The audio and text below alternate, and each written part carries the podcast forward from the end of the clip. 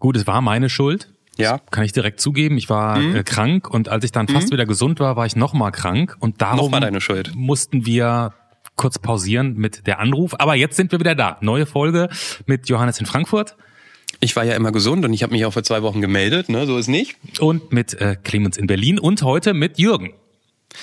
Jürgen ist, ich will nicht sagen spielsüchtig, er war es. Und das hat das Gespräch doch sehr dominiert. Wir hatten zwar vorab so ein paar kleine andere Aspekte, die vielleicht noch spannend gewesen wären, auf die wir gar nicht mehr kamen, weil diese Spielsucht nun mal so sein Leben dominiert hat. Wir reden darüber, mit welchen Gedanken er immer wieder in die Halle gegangen ist, warum ihn sein Alltag ansonsten nur genervt hat. Wie er ordentlich viel Geld verloren hat und zum Glück auch, wie er ganz am Ende aus der Kiste wieder rausgekommen ist. Und ehrlich gesagt, so wie ähm, Jürgen von seiner Zeit am Ende äh, aus dieser Spielhalle erzählt, wäre er der perfekte Ansprechpartner für alle, die eine Spielhalle bauen möchten, dass sich da Süchtige wohlfühlen. Das fand ich so auch ganz interessant. Hört ihr alles jetzt selbst ähm, und denkt dran, diese Folge wird euch mal wieder präsentiert von bookbeat.de. Wenn ihr einen Monat Hörbücher hören möchtet, dann könnt ihr das dank uns kostenlos. Geht einfach auf bookbeat.de slash Anruf 2019. Das kostet euch dann nichts und die ganzen Details erklären wir euch später nochmal in der Werbeeinblendung. Ein völlig unbekannter Mensch und ein Gespräch über das Leben und den ganzen Rest. Der Anruf. Folge 71. Glücksspiele. Mit Johannes Sassenroth, Clemens Buchholz und mit Hallo, hier ist Jürgen. Jürgen, ähm, stell dir vor, wie 5000 Menschen applaudieren. So wäre es nämlich, wenn wir Wetten das wären oder so. Ja. Ähm, Thomas Gottschalk moderiert nochmal Wetten das, habe ich heute gemerkt. Ähm, so wäre es bei Wetten das. Wir sind der Anruf, da gibt's nur zwei Menschen und wir verzichten einfach auf den Applaus und sagen Hallo, willkommen. Ja, vielen Dank. Freut mich. Wir sind wie immer Clemens in Berlin und Johannes in Frankfurt. Und wie immer kennen wir ähm, dich so gar nicht. Das stimmt allerdings. Plan ist aber natürlich, Jürgen heute viel besser kennenzulernen, Jürgen. Und wenn du startklar bist, ähm, dann kommen wir wie immer mit unseren Eingangsfragen ähm, und dem Erstkontakt. Na, dann frag mal. Okay. der Erstkontakt. Johannes, fängst du an, fange ich an? Wie möchtest du? Ja. Ich wurde ja gar nicht gefragt, ob ich bereit Ach so, bin. bist du aber, bereit, äh, Johannes? Wurde ja nur Jürgen Bist gefragt. Ja, ich danke, dass du fragst, Clemens.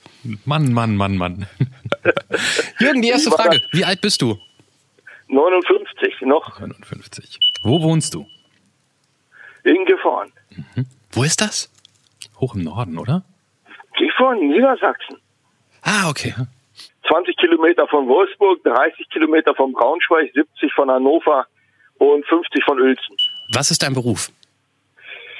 Ich arbeite derzeit als Busfahrer in Wolfsburg. Was ist dein Hobby?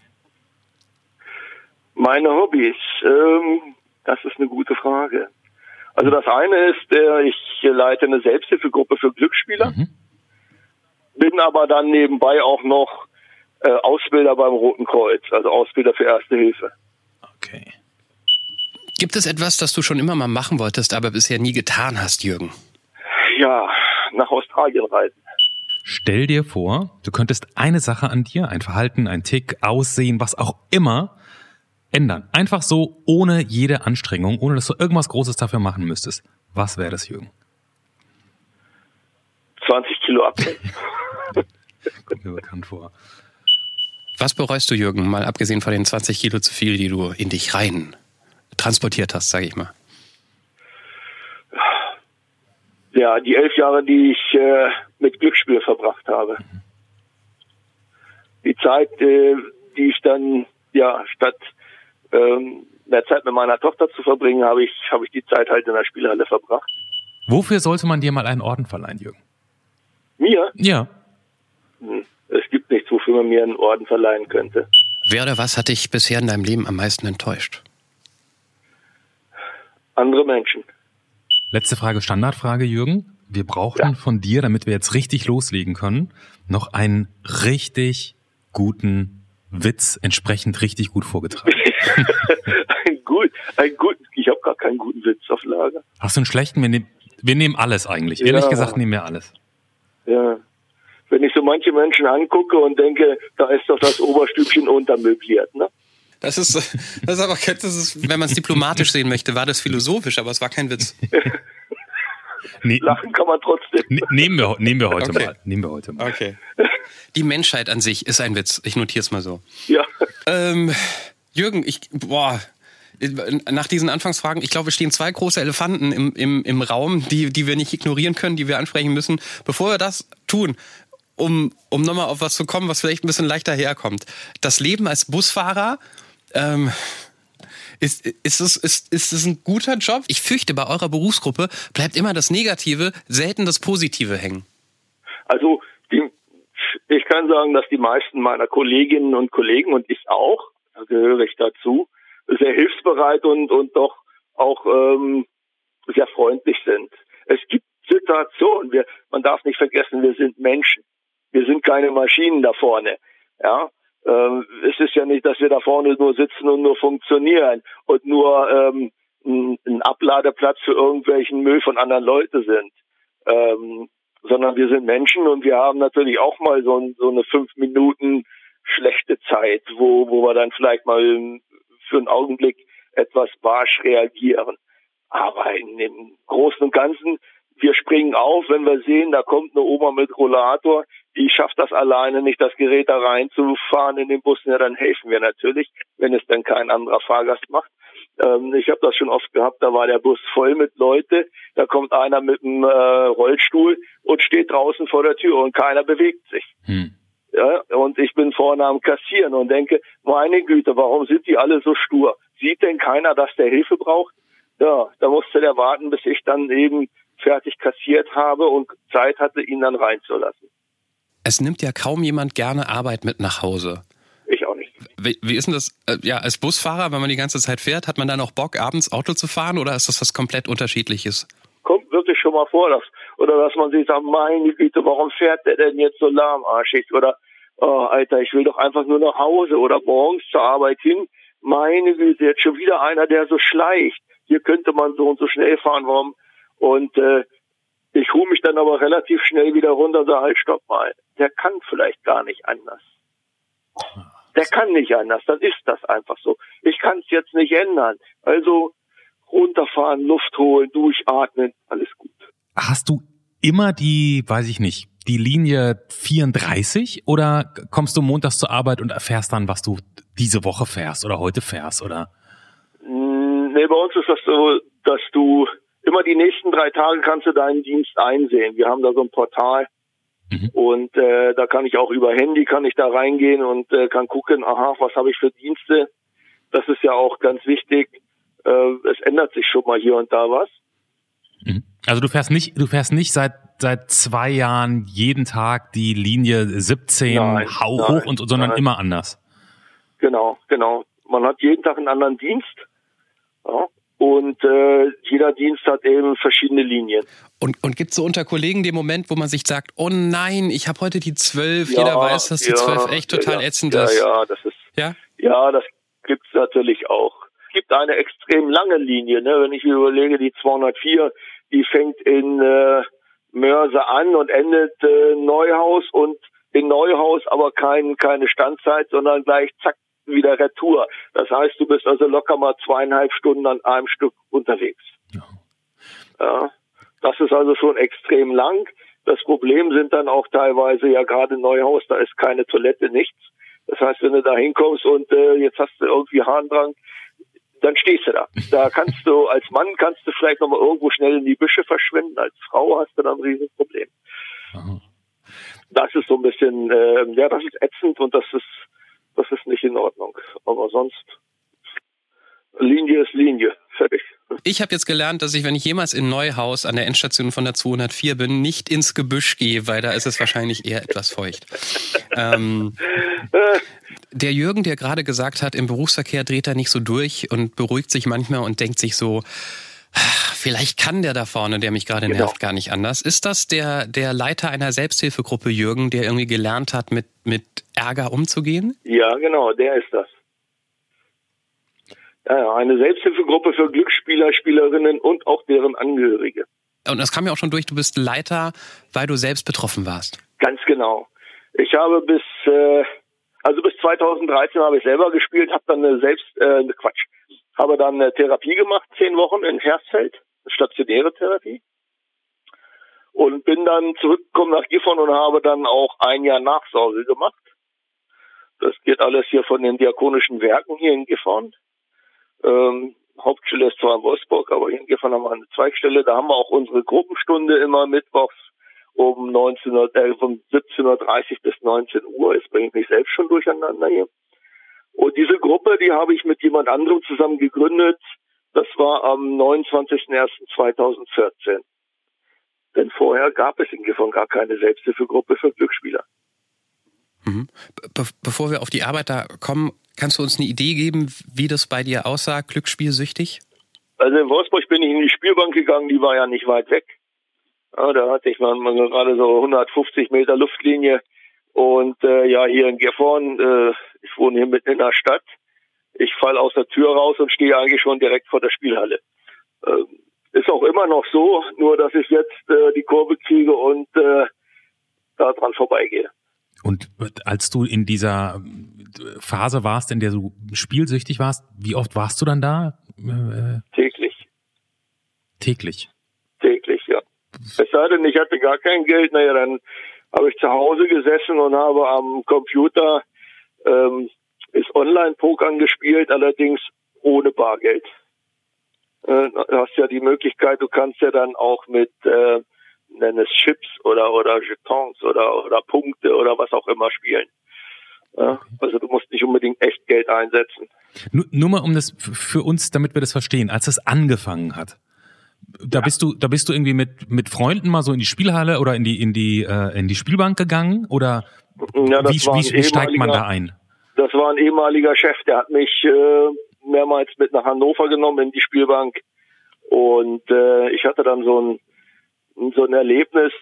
Da gibt's ja diese diese Niedersachsen Jackpots und äh, in jeder Spielbank in Niedersachsen, die sind alle miteinander verbunden. Ja. Äh, kannst du diesen Niedersachsen-Jackpot sehen und dann gibt's auch diese Automaten und ich bin dann da mal rangegangen und habe viermal Jackpot in einer Reihe gehabt mhm. und der fünfte war einfach ein tiefer und da ging es damals um die Summe von 1,6 Millionen D-Mark.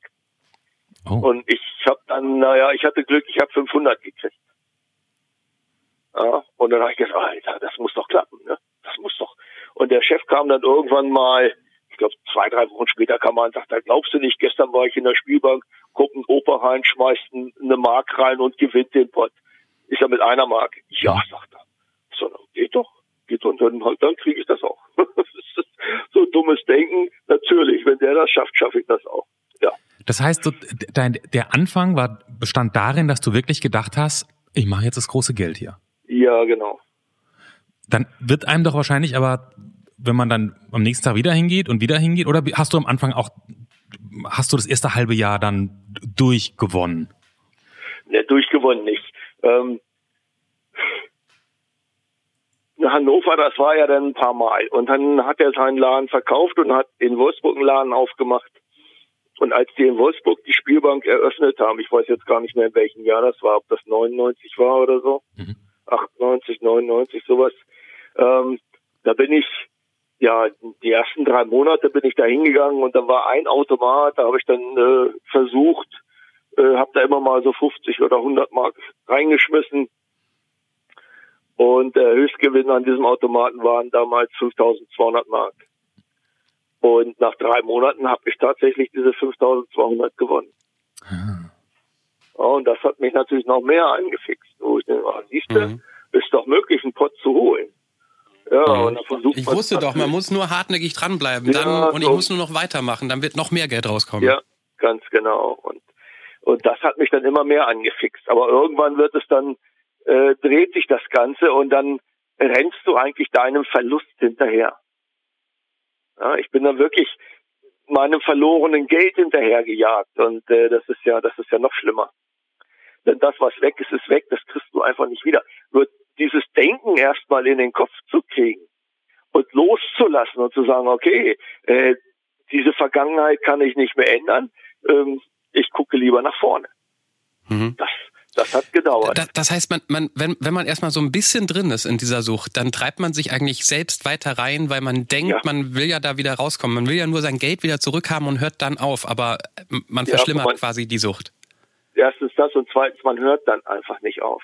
Umso, nee, umso öfter du diese, diese sogenannten Gewinne, es ist ja, man muss sich das ja wirklich vor Augen führen, das ist ja kein Gewinn. Das ist ja, wenn ich tatsächlich mal in der Halle dann zwei oder 3.000 Euro zurückgekriegt habe, dann ist das, sind das zwei oder 3.000 Euro von meinem Geld, was ich die ganzen Jahre schon reingeschmissen habe. Mhm. Das heißt, ich habe vorher wahrscheinlich schon 100.000 reingeschmissen und jetzt habe ich, ach, herrlich, war eben zwei oder 3.000 Euro zurückgekriegt. In dem Moment war das für mich natürlich der Supergewinn. Ey, geil, endlich gewonnen. Bin dann noch losgeflitzt von einer Halle zur anderen, hab dann überall noch rumgeprallt, dass ich da gewonnen habe. Aber eben, eben, wenn man dann wirklich mal hinter die Fassade schaut, dann denkt man, ach du Schiete, da hast du so viel Geld verspielt, jetzt hast du mal ein bisschen zurückgekriegt, aber das setzt ja auch gleich wieder ein. Du verzockst es ja auch alles wieder. Nur noch, ja nur noch mal, nur noch mal zum Verständnis, weil du gerade gesagt hast, du warst da jeden Tag. Ja. Wie lang bist du da? Bist du da eine Stunde? Bist du dann den ganzen Tag da verbracht? Wie lang, wie viel Zeit hast du da hm, verbracht? Ja, meistens. Ich habe ja die Zeit, äh, habe ich äh, als Taxifahrer gearbeitet, als ich da gespielt habe. Und äh, ja, dann bin ich abends in die Halle.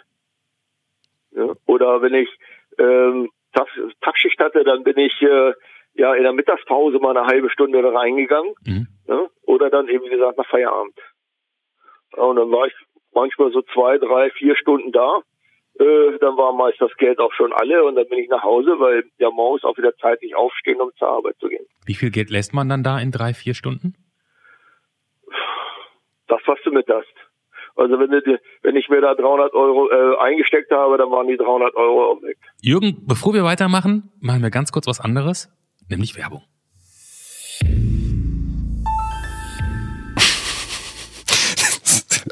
Schade, dass es nicht mehr diese Ansager gibt vor Werbepausen, wie früher damals als Privatfernsehen anfing. Da wärst du perfekt für gewesen, Clemens. Ja. Du sagst es mit so einem Grinsen, das finde ich toll. Hey, hier ist Werbung in der Anruf, weil diese Folge wird euch präsentiert von bookbeat.de. Da können wir ganz normal weiterreden, weil das finden wir tatsächlich gut. Das ist ein Streamingdienst für Hörbücher und mit uns könnt ihr einen Monat lang diesen Service kostenlos testen. Und dazu braucht ihr einfach nur den Promotion Code, ich glaube, so nennt man das so. Ja. Anruf 2019. Wir sind endlich mal ein Promotion Code geworden. Ich bin ein bisschen stolz auch. Anruf 2019 und dann bekommt ihr quasi die Luxusvariante freigeschaltet, ähm, die es in der Probezeit sonst gar nicht gibt. Nee, vor allen Dingen nicht für diesen Zeitraum. Also anmelden mit Anruf 2019, ein Monat lang kostenlos hören. Ihr könnt auch jederzeit wieder aussteigen, also einfach alle Hörbücher aufnehmen zu Hause oder so, dann seid ihr wieder raus aus der Nummer. Nein. Ähm, normalerweise fängt das an bei 14,95. Ich persönlich bin auch großer Hörbuchfreund, weil man irgendwie, wenn man im Auto unterwegs ist oder wenn man zu Hause arbeitet, noch was anderes hören kann, was einen Input gibt. Ich habe gleich eine Empfehlung. Ja? Also falls ihr euch da jetzt einloggt und denkt, öh, wo fange ich denn jetzt an? Ich habe letztens gehört, äh, Thomas Klubb, wie ich fälschte, log und Gutes tat ein ganz großartiger Roman. Ich glaube, der ist sogar erst dieses Jahr erschienen oder Ende letzten Jahres. Ähm, da geht's um äh, Benedikt, der ist Gymnasiast und Arztsohn ähm, auf dem Land im Oberpfälzischen. Ähm, und ähm, es klingt erstmal wie so ein Teenager-Roman, weil es auch äh, sehr in Jugendsprache gehalten ist. Ähm, tatsächlich wird da aber das Bild einer doch sehr ähm, korrupten Gesellschaft gezeichnet, in der jeder Dreck am Stecken hat und sich selbst der Nächste ist, fand ich sehr unterhaltsam, toll gezeichnet. Also falls ihr nicht wisst, wo anzufangen, Thomas Club, wie ich fälschte, log und Gutes tat, von mir zwei Daumen hoch. Das gibt's bei bookbeat.de, wie viele andere Bücher auch. Ein Monat lang bekommt ihr kostenlos, nur mit unserem Code. Ne? Also ihr müsst Anruf 2019 eingeben oder auf bookbeat.de slash Anruf 2019 gehen. Und dann viel Spaß damit. Und jetzt, Clemens, wie heißt es so schön? Äh, äh, zurück zum Programm. Und mit was für einem Gefühl oder Gedanken geht man rein? Also ich meine, man sagt ja mal äh, Glücksspielsucht. Ne? Ich meine Drogensucht, man braucht es, um irgendwie einigermaßen sich normal zu fühlen. Oder ohne die Droge ist man richtig schlecht drauf. War das bei dir auch so, dass du ohne diesen Thrill am Spielzeugautomat schlecht drauf warst? Oder war es einfach der Gedanke, hey, da, da hole ich mein Geld raus? Naja, das eine ist natürlich, dass, dass der Gedanke dabei eine Rolle spielt. So heute, heute hast du bestimmt Glück, heute holst du endlich mal wieder deine Kohle raus. Weil es kann ja nicht sein, dass der Automat nur schluckt. Jetzt hast du den schon monatelang gefüttert. Jetzt wird es aber Zeit, dass er mal wieder was ausspuckt. Ähm, das andere ist aber auch, dass dich alles andere nervt. Es nervt einfach alles nur noch. Äh, egal, ob das die Arbeit ist oder ob das Freunde, Bekannte sind oder Familie oder sonst was. Es nervt einfach nur noch, äh, weil du mit dem Kopf auch nur noch beim beim Spielen bist. Also du du überlegst ja schon, welches Spiel du spielst. Du überlegst ja schon, wie viel Einsatz du machst, äh, welche Höhe oder wie du vorgehst. Das das spielt sich ja alles schon in deinem Kopf ab. Und ähm, du weißt, wenn du da reingehst, machst die Tür zu, ist Ruhe dann, dann ist diese Welt da draußen, lässt dich endlich mal wieder in Ruhe. Du kannst da runterfahren, da klimpert nur dieser Kasten da, dann äh, kriegst du da einen Kaffee dann, da hast du eine freundliche Bedienung, die dir nicht auf den Sack geht, sondern die einfach nur freundlich Hallo sagt, schön, dass du wieder da bist. Ähm, ja. So ein bisschen Zeit für sich selbst, um runterzukommen, um sich ja, selbst ja, mal was zu gönnen. Genau. Okay. Genau.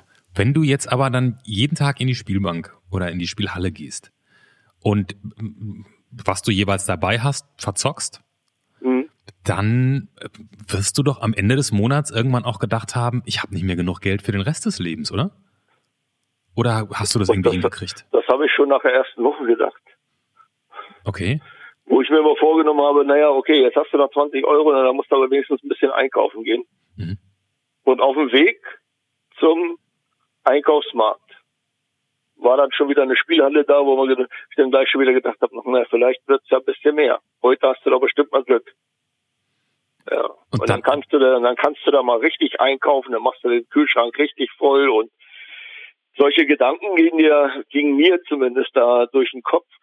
Ja, und dann äh, bin ich dann aus dieser Spielhalle rausgekommen und äh, bin dann gleich nach Hause gefahren, weil mit dem Einkauf hat sich erledigt gehabt. Weil dann auch die 20 Euro weg waren. Und sag mal, wenn du da warst, du hast gerade gesagt, du hast diesen Moment so genossen, in dieser Spielhalle zu sein, für dich alleine, nette Bedienung, nur der Kasten, der ähm, vor dir rattert. Da sind ja nun mal auch andere Typen, die so wahrscheinlich ähnlich wirken wie du, die vor diesem Automaten sitzen und den rattern lassen und spielen. Gab es mal so Momente, wo du nach links und rechts geguckt hast und einfach von oben herab gucken konntest, weil du dachtest, oh, guck mal da hinten, was für eine arme Sau. Nee. Nee, also nee. von oben herab nicht. Ähm, ich denke, wir sind uns da alle immer auf, auf, äh, auf Augenhöhe begegnet. Ähm, es ist ja auch so, ähm, du hast ja da auch soziale Kontakte in Anführungsstrichen. Ähm, wobei, ich habe das mal in irgendeinem Bericht mal reingeschrieben, das sind natürlich nicht die besten Kontakte. Äh, diese Menschen, na klar kannst du dich mit denen unterhalten, aber was ist denn das Hauptthema? Das Hauptthema ist, welcher Automat wie viel geschluckt hat, welcher Automat hat was geschmissen, ja, wo hat er welche Serien gegeben, in welchem Spiel, ähm, und das war's auch schon. Ja, du redest nur über das Thema. Und aber es war, was ich eigentlich meinte mit der Frage, es war nie so, dass du mal dachtest, boah, der da hinten hat sich nicht unter Kontrolle, weil ich weiß ja, was ich mache. Ich bin ja nur hier, um mein Geld zurückzuholen. Aber der da hinten ist richtig süchtig. Gab es sowas mal, dass man irgendwie die Realität ein bisschen verkehrt wahrnimmt, um sich selbst zu beruhigen vielleicht? Nee, nein. Nee, ja, über okay. sowas nie nie nachgedacht. Also ich zumindest nicht. Weil ich habe ich hab auch mehr auf mich selber geachtet und äh, weniger auf andere. Ich klar ist mir das schon mal hier und da aufgefallen, dass dann einer dann äh, fünf oder sechs Automaten bedient hat und der ist da hin und her gerannt wie ein Verrückter und äh, was natürlich auch ein bisschen Unruhe reingebracht hat in das Ganze. Aber äh, dass, dass ich da jetzt von oben herab geschaut habe, nein ich, ich muss noch mal, ich muss noch mal einmal nach der Logik des Lebens, die mit dem, dass man ja nebenher noch führen muss, fragen. Der Kühlschrank ist leer geblieben. Das Bankkonto dann ja wahrscheinlich auch irgendwann leer. Ja. Fängt man dann an Schulden zu machen? Leiht man sich ja. Geld? Oder? Und man nimmt einen Kredit auf und man nimmt noch einen Kredit auf, solange bis die Bank sagt, also mehr gibt's nicht. Kann, wie schlimm hast du dich da verschuldet? Darf man das fragen? Äh, ich lag so bei 20.000. Wow, okay. Du warst dann aber nur zur Bank oder hast du dich auch noch im kompletten Freundeskreis? Ich habe mir einmal im Freundeskreis 300 Euro geliehen, die ich dann aber auch relativ schnell zurückgezahlt habe. Okay, okay. Also da bist du, da bist du nicht rumgetingelt, sondern. Nein, nein. Also das, das habe ich mir auch nicht getraut. Da hatte ich, ich glaube, da habe ich in der Zeit viel zu viel Angst gehabt, dass das irgendwie rauskommt, dass ich das Geld verzocke äh, oder dass es rauskommt, dass ich, dass ich Glücksspieler bin. Haben denn die, ja. hat denn dein Umfeld das, das mitbekommen? Wussten die, wo du warst oder haben die gedacht, der Jürgen fährt die ganze Zeit Taxi? Nein, ein einziger Arbeitskollege von damals, der hat aber wohl was am Rande mitbekommen und der hat mich wohl auch mal kurz angesprochen, aber der hat es dann gelassen. Ähm, weil Glücksspieler natürlich auch ausweichen, ne? Also wir, wir leugnen. Mhm. Und wir leugnen natürlich, ja sehr ja. überzeugend. Aber Arbeitskollege ist das eine. Du hast gerade was von der Tochter erwähnt. Also äh, gab es damals noch eine Beziehung, eine Familie, die du geführt hast? Nee, nee, nee. Ich, ich bin ja ich bin Single. Ich war noch nie okay. verheiratet in meinem Leben. Also. Okay. Also da gab es auch niemand zu Hause, der irgendwie sagen hätte können, wo bleibst du denn und wo ist das nee, Geld hin? Du, nee, du, du, du, hättest dich selbst kontrollieren müssen und das geht dann natürlich nicht, wenn man da drin steckt. Ähm, wann war es so weit, dass du gemerkt hast, so geht es nicht mehr weiter und wie, wie hast du diese dieses große Ding, was dein Leben bis dahin quasi geprägt hat, plötzlich abschalten können? Das war 2012 der damalige Chef, der hat uns die Stunden gekürzt, äh, warum auch immer. Und äh, dadurch hatte ich plötzlich ein paar hundert Euro weniger im Monat zur Verfügung und konnte dann einfach den Kredit bei der Bank nicht mehr bezahlen. Mhm. Ja, und da war bei mir dann irgendwo Ende. Bis dahin konnte ich immer noch so irgendwie haushalten, habe das immer noch so hingekriegt, dass ich meine meine Rechnung habe ich bezahlt am Monatsanfang gleich und ich habe ja immer nur den den den Rest Geld, der übrig war, äh, verzockt. Das heißt, ich habe dann eher auf Essen und, und so verzichtet und habe dafür gespielt. Äh, aber meine Rechnungen, Strom, Wasser, Heizung, Miete und so weiter, Kredit hatte ich alles bezahlt. Nur bis zu dem Zeitpunkt ging das. Und dann hat der Chef die, die Stunden gekürzt. Das heißt, wir hatten plötzlich 300, 400 Euro weniger im Monat. Und dann wusste ich nicht mehr weiter. Dann habe ich überlegt, wie, wie, wie, wie willst du jetzt weitermachen? Das geht so nicht. Jetzt kommst du, jetzt kommst du da nicht weiter. Jetzt ja, und da war ich natürlich schon etwas verzweifelt und bin dann einfach zur Schuldnerberatung hingegangen und habe gedacht, okay, jetzt, jetzt suchst du dir da einfach mal Hilfe und dann fragst mal nach, was du machen kannst. Und äh, die Frau war wirklich sehr, sehr freundlich, sehr nett. Ich habe dann tatsächlich alles auf den Tisch packen müssen und habe dann irgendwann nebenbei gesagt, ich sage, wenn diese verfluchte Spielerei nicht wäre, wäre ich gar nicht hier. Und dann sagte sie nur, naja, wenn Sie damit ein Problem haben, dann gehen Sie doch einfach mal zwei Etagen höher, da ist die Suchtberatung und holen sich da professionelle Hilfe. Und das habe ich den Tag dann tatsächlich auch gemacht. Also ich bin, als ich bei ihr dann äh, soweit fertig war, bin ich gleich zwei Etagen höher gegangen und habe gedacht, okay, dann redest du einfach mal mit denen, äh, vielleicht können die dir da auch noch weiterhelfen. Und das ist ja meist so, dass das Erste, was man ähm, machen sollte, ist überhaupt erkennen, dass es ein Problem ist. Und das Zweite, bereit sein, sich Hilfe zu suchen. Und äh, ich habe das beides gemacht. Und das hat mir, das war genau der richtige Weg für mich. Ich habe dann mit dem Therapeuten mehrere Gespräche gehabt und äh, habe dann entschieden, eine stationäre Therapie zu machen. Als die Frau von der Schuldnerberatung Beratung das zu dir gesagt hat, war das das erste Mal, dass jemand quasi dir nahegelegt hat, dass du spielsüchtig bist?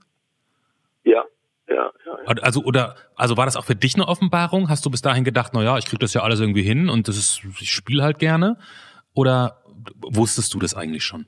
Eigentlich wusste ich das schon im, im Grunde. Äh, wenn wer so lange spielt, der zumindest habe ich das gemerkt, dass das so nicht weitergeht. Ich habe mich immer wieder geärgert, auch wenn ich dann in die Spielhalle gegangen bin, habe mein Geld verzockt, bin wieder rausgekommen, dann war ja der ganze Ärger vor der Tür und dann nochmal einpacken dazu, weil das Geld, was mhm. du eigentlich fürs Leben gebraucht hast, hast du jetzt da reingeschmissen.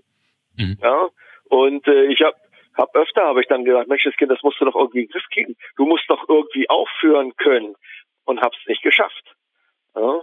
Und äh, diese stationäre Therapie, zum einen die Gespräche mit dem Therapeuten und dann die Entscheidung, tatsächlich da in Bad Hersfeld zehn Wochen Therapie zu machen, abzuschalten, rauszukommen aus dem Ganzen, um, um überhaupt erstmal wieder einen klaren Kopf zu kriegen und zu überlegen, wie, wie soll mein Leben weitergehen und endlich wieder eine vernünftige Tagesstruktur zu erlernen. Das ist ja auch sehr wichtig, weil äh, ich hatte ja sowas gar nicht mehr.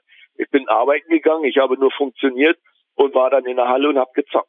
Und das war mein ganzer Lebensinhalt. Und durch diese Therapie und dann auch durch die Nachsorge habe ich das äh, sehr gut wieder in den Griff bekommen. Und naja, dann habe ich ja, wie gesagt, die Selbsthilfegruppe aufgemacht, habe eine Schulung zum Suchtkrankenhelfer und anschließend auch noch eine Schulung zum Suchtkrankenberater gemacht. Ja, und dann die ganze Öffentlichkeitsarbeit, die ich mache, das alles hilft mir, äh, nicht mehr zum einen nicht rückfällig zu werden und zum anderen nie wieder zu spielen. Dann warst du ganz schön schlau. Einmal, als du dich ganz gut da durchgemogelt hast, indem du das Geld erstmal ausgegeben hast, was du zum Leben brauchst. Sonst wäre es wahrscheinlich früher aufgefallen. Und ganz schön schlau, auch dir so schnell Hilfe zu suchen, weil ich glaube, das ist oft das Problem, es selbst zu erkennen. Ähm, wie ist das, wenn man dann in so Therapie geht und sich selbst eingestehen muss, dass man in den letzten Jahren sein Leben eigentlich nicht im Griff hatte? Ist das etwas, was einen ziemlich aus der Bahn wirft und wo man sich selbst in Frage stellt? Weißt du, unter dem Motto, wenn ich das nicht hinbekommen habe, wie soll ich die nächsten Jahre hinbekommen? Äh, also das ist so ein Gedankengang, den ich, glaube ich, bekommen würde in so einer Situation, wenn ich merke, ey, in den letzten zehn Jahren gab es ein Riesenproblem, was mir gar nicht so bewusst war. Naja, ich, ich habe ja mein Leben auch Revue passieren lassen und habe auch gedacht, oh Gottes Willen, was, was hast du da eigentlich gemacht? Du hast, du hast ja nicht nur, dass ich, dass ich so viel Geld verspielt habe. Ich habe ja auch sehr viel äh, Lebenszeit und Lebensqualität verspielt. Und, und mir dessen bewusst zu werden, das, das hat mich schon schockiert, wo ich dann tatsächlich gedacht habe, Mensch, diese Zeit hättest du doch viel sinnvoller äh, verbringen können als, als dort. Aber wenn du Glücksspieler bist und du steckst da drin in diesem, in diesem Kreis, äh, ist es sehr schwer, da rauszukommen. Äh, alleine, alleine habe ich es nicht geschafft. Ich brauchte tatsächlich eben professionelle Hilfe und da bin ich ganz froh drüber.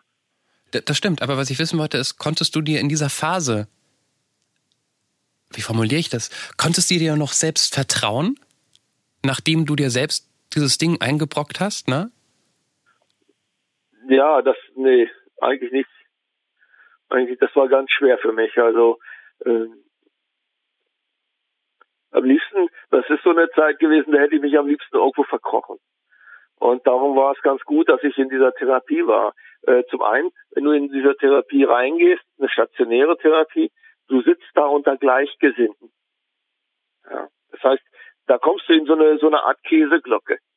Und da wirst du ja auch aufgefangen. Und äh, dann, dann merkst du erstmal, wenn andere dann über ihre Probleme mit dem Glücksspielen sprechen oder mit ihrer Sucht, dann merkst du, oh Mensch, du bist ja gar nicht alleine. Die anderen haben ja dieses Problem auch. Also kann man das auch bekämpfen. Äh, man darf ja auch nicht vergessen, Glücksspielsucht ist eine, eine Krankheit. Und jede Krankheit ist heilbar. Ähm, bei einer Sucht ist es natürlich so genauso wie bei Alkohol oder Drogen. Äh, da ist es wichtig, dass du dieser Sucht nicht mehr nachgibst. Das heißt, ein Alkoholiker darf eben kein Alkohol mehr trinken. Und als Glücksspieler äh, muss ich gucken, was fixt mich an. Und äh, mich würde anfixen, wenn ich wieder in eine Spielhalle gehe. Also halte ich mich daraus fern. Und von daher, ähm, ja, ja. Und wenn du dir damals wenn du dir damals eingestanden hast, eigentlich kann ich mir gerade nicht mehr so vertrauen, kannst du dir heute vertrauen? Ja, absolut. Absolut. Ähm, sicherlich gibt es noch Momente, wo dann so das Suchtgedächtnis sich meldet und sagt, hey, hallo, du könntest ja mal wieder. Ähm, aber ich habe das sehr gut im Griff, dass ihr halt, stopp mal. Ich nie wieder. Ich habe das bis jetzt einmal in meinem Leben gehabt, das war letztes Jahr. Da bin ich schweißgebadet mitten in der Nacht wach geworden, weil ich äh, ein einen so realistischen Traum hatte. Ich habe tatsächlich gedacht, ich sitze in einer Spielhalle am Automaten. Ich bin hochgeschreckt, habe mich umgeguckt und ich saß in meinem Bett. Und hab gesagt, Alter, ein Glück, du bist zu Hause im Bett. Also ich, ich war fix und fertig, ne? Und ich, ich kenne absurderweise kenne ich, kenn ich den gleichen Traum von einem trockenen Alkoholiker, der auch sagt, er hat das mal geträumt und das war so schlimm, das war so realistisch und du warst auf und er war so froh in der Sekunde, aber die Gefühle vorher waren so, das, das war die schlimmste Nacht seines Lebens, nur, nur das ja. geträumt zu haben. Ja, das war, das war wirklich ein Schock.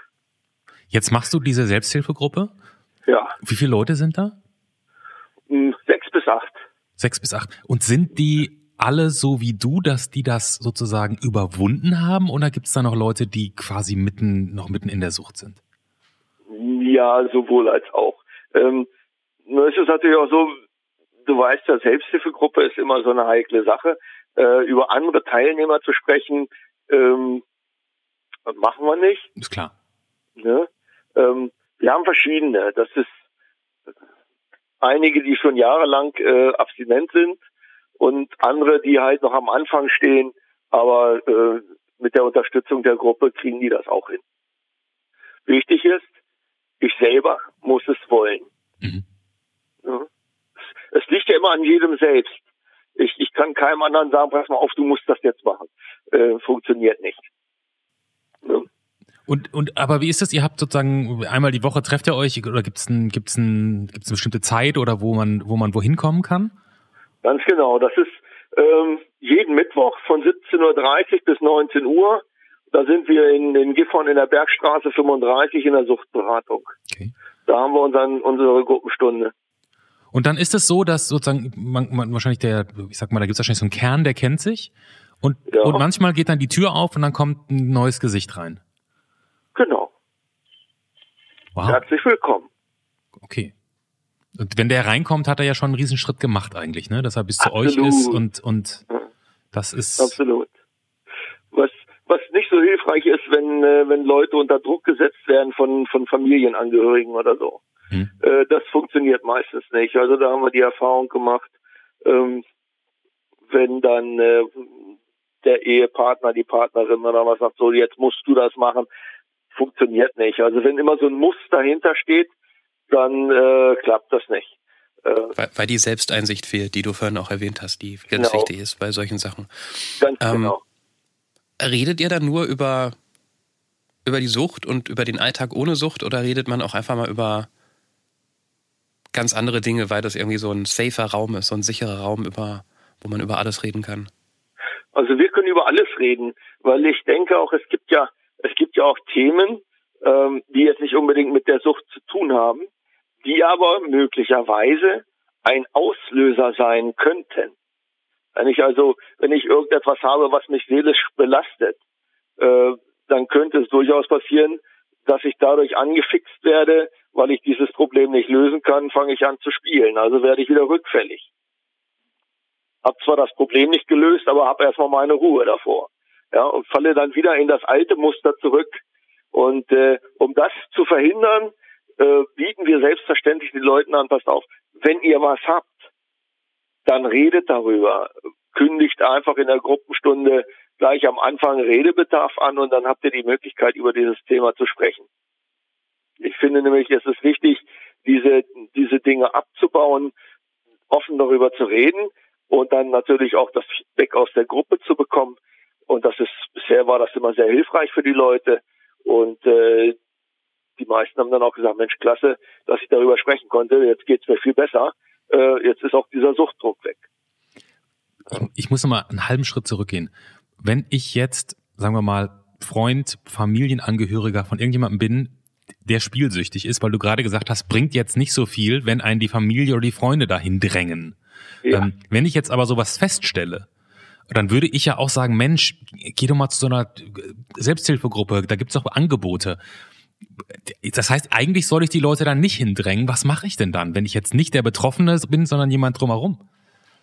Also zum einen, angenommen, ich bin jetzt, ich, angenommen, meine Partnerin, äh, die ich nicht habe, wäre glücksspielsüchtig. Mhm. Und ich bekomme das mit, es fehlt immer mehr Geld, es wird alles knapp, äh, dann kommen irgendwelche Ausreden, irgendwelche Lügen, irgendwas, wo ich denke, Alter, das reimt sich doch hinten und vorne nicht zusammen. Äh, die hat ein massives Problem, die verzockt unser ganzes Geld. Dann sollte ich als erstes dafür sorgen, dass ich das Suchtmittel, was sie braucht, um zu spielen, ähm, ja, an mich nehme. Also das Geld. Äh, offen, offen natürlich, genau, offen darüber sprechen und sagen, pass mal auf, ich glaube, du hast ein Problem damit. Offen ansprechen. Das ist mein Eindruck. Es fehlt immer wieder Geld. Das, das kann es nicht sein. Äh, jetzt vielleicht, ja, naja, kontrollieren ist immer so eine Sache. Aber um Gewissheit zu haben, warum nicht? Warum soll ich dann nicht gucken, ist mein Partner wirklich noch ehrlich oder meine Partnerin? Oder verzockt die tatsächlich unser Geld?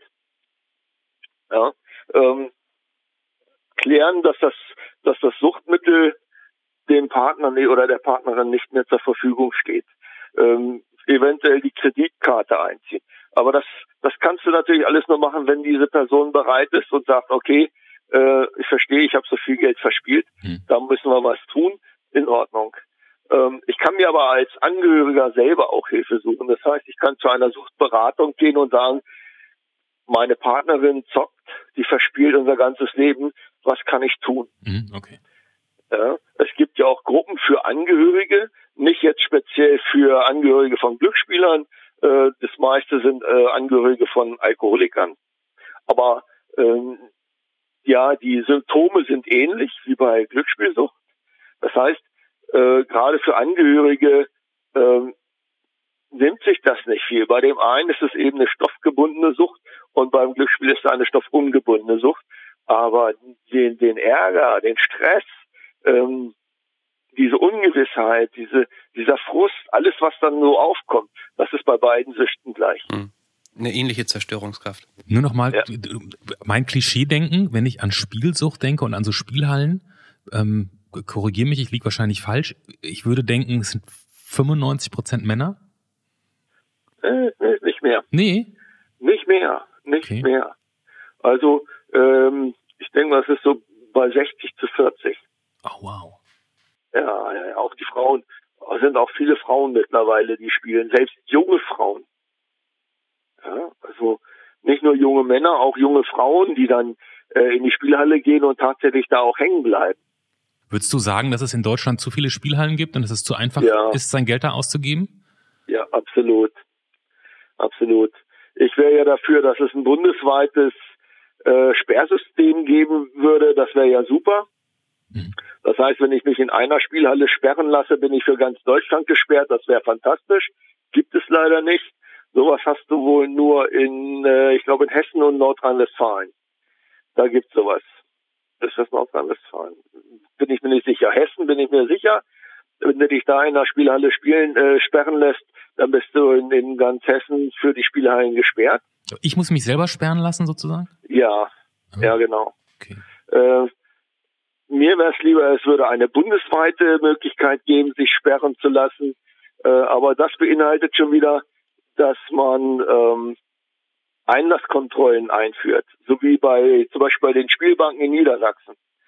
Ja, wenn du da rein willst, dann musst du erstens steht vorne einen, am Empfang jemand, äh, da musst du einen Ausweis vorzeigen, der wird kontrolliert, bist du gesperrt oder nicht. Ja. Mhm. Ähm, und dann musst du noch Eintritt zahlen und dann darfst du erst rein. Und, und die gucken natürlich auch ganz genau, bist du denn schon 18 oder nicht. Ja, das ist ganz wichtig. Äh, darum wäre ich für so eine bundesweite Einlasskontrolle auch in Spielhallen. Ja, jetzt heißt natürlich, ah ja, da haben wir gar nicht das Personal für. Ja, dann müsst ihr eben noch jemanden mehr einstellen. Ihr macht Milliarden. Das ist ja die mit diesen Spielhallen, das ist ja ein Milliardengeschäft. Ja. Ja, und dann wäre also meines Erachtens mit Sicherheit auch das Geld drin äh, für diese Einlasskontrolle und für eine Person, die vorne steht und eben darauf aufpasst, äh, ist die Person erstens ist die 18, zweitens äh, hat diese Person sich irgendwo sperren lassen, dann kommt er bei uns auch nicht rein. Das kriegst du in Deutschland nicht hin, weil die Regierung da nicht mitmacht. Warum? Weil die natürlich auch Milliarden an Steuergelder ein, mhm. einnehmen dadurch. Ne? Und weil die Lobbyarbeit von der Industrie wahrscheinlich ziemlich gut ist. Wenn es nach dir gehen würde, Jürgen, du, du wärst wahrscheinlich dafür, dass man alle Spielhallen einfach so verbietet. Weil ich glaube, ich kenne keine Geschichte aus der Spielhalle, die irgendwie cool ist. Ne? Also es ist, es gibt jetzt niemand, der sagt, ja, ich gehe ich geh dreimal im Jahr in, der, in die Spielhalle, das macht Spaß, sondern das sind doch immer irgendwie Suchtgeschichten auch. Ja, Oder ist meine hab, Wahrnehmung also da vielleicht ich, auch verzerrt? Ich habe, glaube ich, ich habe bis jetzt nur ein einziges Pärchen kennengelernt, ähm, so ein älteres Pärchen, wo beide schon Rentner sind. Ähm, die kamen wohl auch so zwei, dreimal die Woche in die Halle. Äh, jeder dann so 10 oder 20 Euro. Und wenn die alle waren, sind sie wieder gegangen. Fertig.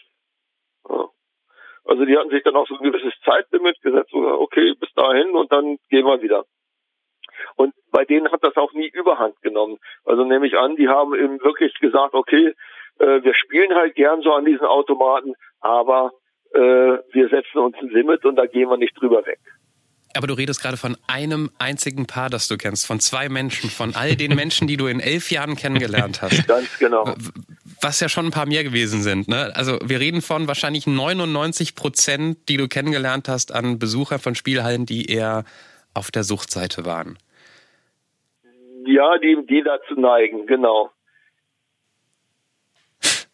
Das ist eigentlich unfassbar, dass es das noch, dass es das noch gibt, dass das erlaubt ist, eigentlich. Ja. das ist, das ist ein Milliardengeschäft. Da will keiner drauf verzichten auf das Geld. Ja, ja. Und es gibt, unf also zumindest hier in Berlin hat man das Gefühl, in jeder Straße gibt es eine Spielhalle. Es sind Wahnsinn. Ich glaube, es gab sogar ein Gesetz, dass die so und so viele Meter auseinander sein müssen. Mhm, aber mhm. ich glaube, das wird auch in Großteilen ignoriert, wenn ich das jetzt ja, mit, das mit ist, sehr das wenig. Das ist ganz schwierig. Äh, ich sehe das ja hier in Gifhorn. In Gifhorn hatten wir mal äh, 13 oder 14 Spielhallen, aber insgesamt 18 Konzessionen. Und Gifhorn hat äh, 45.000 Einwohner. Wow. Jetzt mittlerweile gibt es noch, ähm, soweit ich weiß, elf Spielhallen. Ja, ob das da immer noch diese 18 Konzessionen gibt, das kann ich jetzt gar nicht sagen. Ähm, und es gibt ja, es gibt diese Regelung, ähm, dass äh, die Spielhallen äh, mindestens 100 Meter auseinander sein müssen.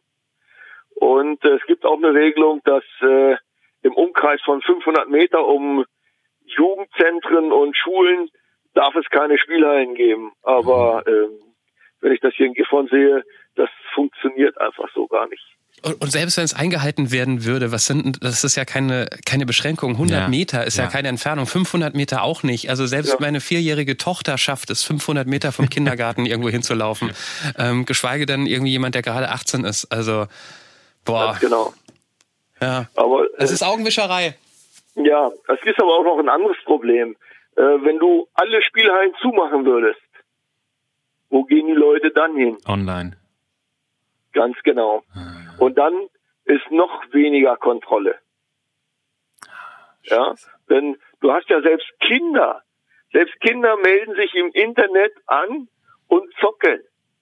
Die geben dann die Kreditkartennummer der, der, der Mutter oder des Vaters an und verzocken die Kohle. Okay, da, da hätte man zumindest die Hoffnung, dass es am Ende des ersten Monats bei der Abrechnung rauskommt, oder? Ja, schon, aber das Geld ist weg. Ja, gut, das. So, und dann ist erstmal der Familienstreit da, weil die Mutter denkt, der Vater hat gespielt oder umgekehrt. Mhm. Ja, dann haben die Eltern sich in der Wolle, bis dann irgendwann vielleicht mal rauskommt, halt stopp mal. Die Zeit war ich gar nicht da, da war ich arbeiten. Und, äh, oder die Frau sagt, ja, Moment mal, da hatte ich meine Maniküre, da war ich bei, ne? Ja, wenn du nicht, dann ist, du ist nicht. Es ein, ist es ein Beispiel, dass du aus der Luft greifst oder etwas, was du wirklich erlebt hast, dass Kinder spielen auf die Karte ihrer Eltern? Ähm, ich meine, das habe ich schon irgendwo gelesen gehabt.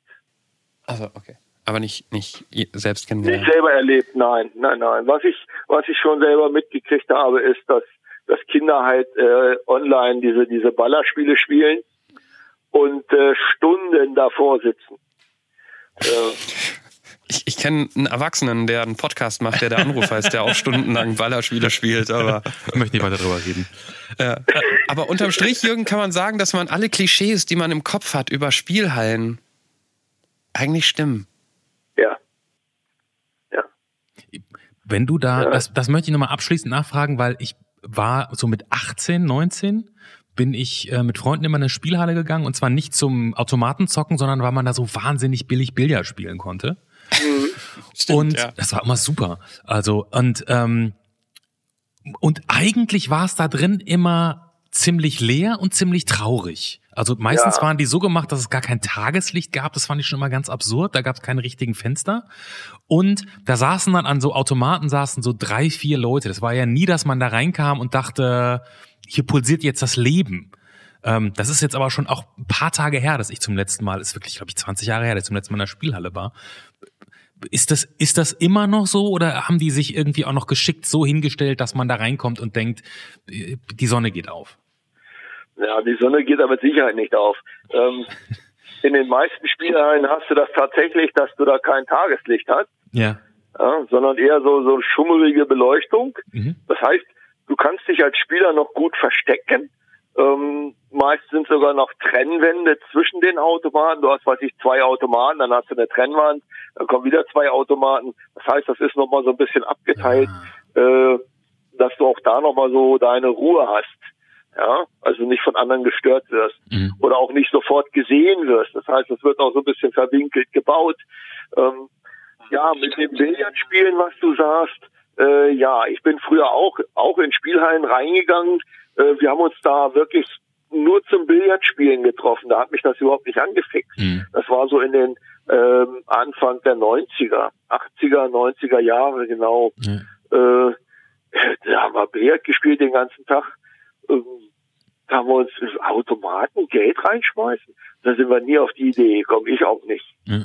Ja, ich weiß noch früher so, ich glaube, das war so 85, 86, da hatte ich eine Stammkneipe hier gefunden, da bin ich immer gern hingegangen. Und die hatte damals noch diese Automaten, so drei so eine Scheiben und dann diese drei Sonnen oder was, die du haben musstest. Und ich weiß, da habe ich ab und zu mal so einen Heiermann reingeschmissen, also einen Fünfer, und habe auf Automatik, hab den laufen lassen und dann hat man nebenbei Dart gespielt und hat sich unterhalten oder äh, Skat gespielt oder was auch immer äh, zum Zeitvertreib. Und ich weiß noch, da habe ich mal 270 Mark rausgeholt damals. Ja, da habe ich da auch eine 100er Serie gekriegt. Ah, super, ja klasse, na gut. Gab Hm. ein bisschen Geld. Ah, noch ein paar Runden getrunken und dann bin ich nach Hause gegangen. Hat mich nicht angefixt. So, die Zeit gab's auch. Noch, damit, damit wir nicht mit einem, mit einem, mit einem leicht traurigen äh, Glücksspielgefühl aus dieser Folge rausgehen, Was- Jürgen. Was denn ist doch ein po positives Ende, wie Jürgen alles in den Griff bekommen hat und wie er anderen Menschen Ja, hilft. ich, ich, wollt- aber eine Sache wollte ich noch fragen. Jürgen, was wartet in Australien auf dich? Was, was, was musst du da sehen? Ähm, ich habe in Australien einen Onkel und eine Tante. Ich weiß nicht, ob die noch leben. Die sind ja nur beide schon weit über 80, aber ich habe auch zwei Cousins und zwei Cousinen da drüben. Und ich habe äh, meinen Onkel ein einziges Mal gesehen. Das war, ich glaube, 89. War er mal für sechs Wochen hier in Deutschland. Mhm. Und äh, ansonsten kenne ich meine Verwandtschaft nicht. Und das ist einfach so, wo ich sage, Mensch, Kinders, also wenn ich das nochmal schaffe, da würde ich gerne hin und würde meine Verwandtschaft in Australien gerne mal kennenlernen. Ah, okay, du hast also richtig Familien, Familienbande Ja, bis dahin. Okay, ja, okay. ja. Schick, schick, schick uns eine Postkarte, wenn du es jemals dahin schaffst. Nicht, Ja. nicht wenn du es schaffst, sondern wenn du dann da bist. So, dass Genau. du es dahin schaffst, davon gehen wir aus. Was mich natürlich dann auch so ein bisschen reizt, ich gucke ja hier auch immer mal so Fernseh und dann auf, auf D-Max hier äh, Goldrausch in Australien oder so. Äh, Das würde mich ja vielleicht auch nochmal so ein bisschen interessieren, aber Oh. wenn ich überlege, so Oh, oh. bei, bei 40, 50 Grad im Schatten, äh, überlege ich mir das wahrscheinlich noch. Das könnte, das könnte gut sein, ja. äh, äh, Sucht, ich höre dir trapsen, dann ist es ist der Goldrausch. Aber Ich gut. glaube, das ist zu anstrengend. Ich glaube, das ist viel zu anstrengend. Das glaube ich auch. Jürgen, ähm, wir sagen wie immer Danke für, die offenen Antworten bei so einem Thema, was ja wahrscheinlich auch, klar, du bist mittlerweile gewohnt, darüber zu reden in der Gruppe, aber so in der Öffentlichkeit ist ja auch nicht einfach. Ähm, danke dafür und ähm, ein, ein dahingerotztes Danke, was ist das schon wert im Vergleich zu einem wunderschönen Kunstwerk, das wir jedem Menschen malen, der mitmacht bei der Anruf. Ähm, Clemens holt dann immer seinen ähm, ja, Malkasten raus. Ja, habe ich ja schon. Schon steht hier schon vor mir. Jawohl. Du könntest mir jetzt ein paar Farben nennen und äh, dann kleckse ich die aufs Papier und mache, falte es in der Mitte, klappe es zusammen. Du kriegst ein wunderschönes Rohrschachtestbild, das wie immer ähm, der das Folgenbild für deine Ausgabe wird. Welche Farben möchtest du haben, Jürgen? Ähm, Blau, Ja. Steineiche, Stein, ah, Stein, Steineiche ist heute aus, aber Steineiche wäre so, so helles Grau. helles Grau ist leider Ja. in diesem äh, 1,99 Malkasten von Rossmann nicht in, in enthalten. Nimm halt schwarz mit viel Wasser. Auf der Anrufpodcast.de könnt ihr dieses Bild sehen oder in den ein oder anderen Podcast-Playern, die diese Funktion unterstützen. Trotzdem würde, ich, würde ich euch raten, auf der Anrufpodcast.de zu gehen, um genauso wie Jürgen zu sagen, ja, ich teile gerne meine Geschichte, ich mache mit bei der Anruf. Klickt da auf Mitmachen. Alles andere übernehmen wir, beziehungsweise unsere liebe Assistentin Marion. So, Clemens. Jetzt äh, zeige ich nur, damit Jürgen weiß, was passiert. Ich zeige Johannes, klappe das Bild jetzt auf und zeige ihm über die Webcam dein Bild und er wird kurz noch was. Oh. Das ist gut geworden. Oh, oder? das, das, das sind Lungenflügel. Das sind Lungenflügel? Ja, sind das zwei Lungenflügel? Guck mal. Ja, passt ja. Da, ich habe vor neun da Jahren hier sowas wie in der. Mitte, dieses Herz und, und Speiseröhre, Lungenflügel. Oder ist ein Schmetterling? Lass uns den Jürgen, Schmetterling der- nehmen. Lass uns Ja. den Schmetterling Weißt, wie, wie ein Schmetterling, der sich erst zu einem aus, erst in einem hässlichen Kokon, eine Raupe, die sich in einen hässlichen Kokon einarbeiten muss, die Spielsucht, um dann, weißt du, als Schmetterling.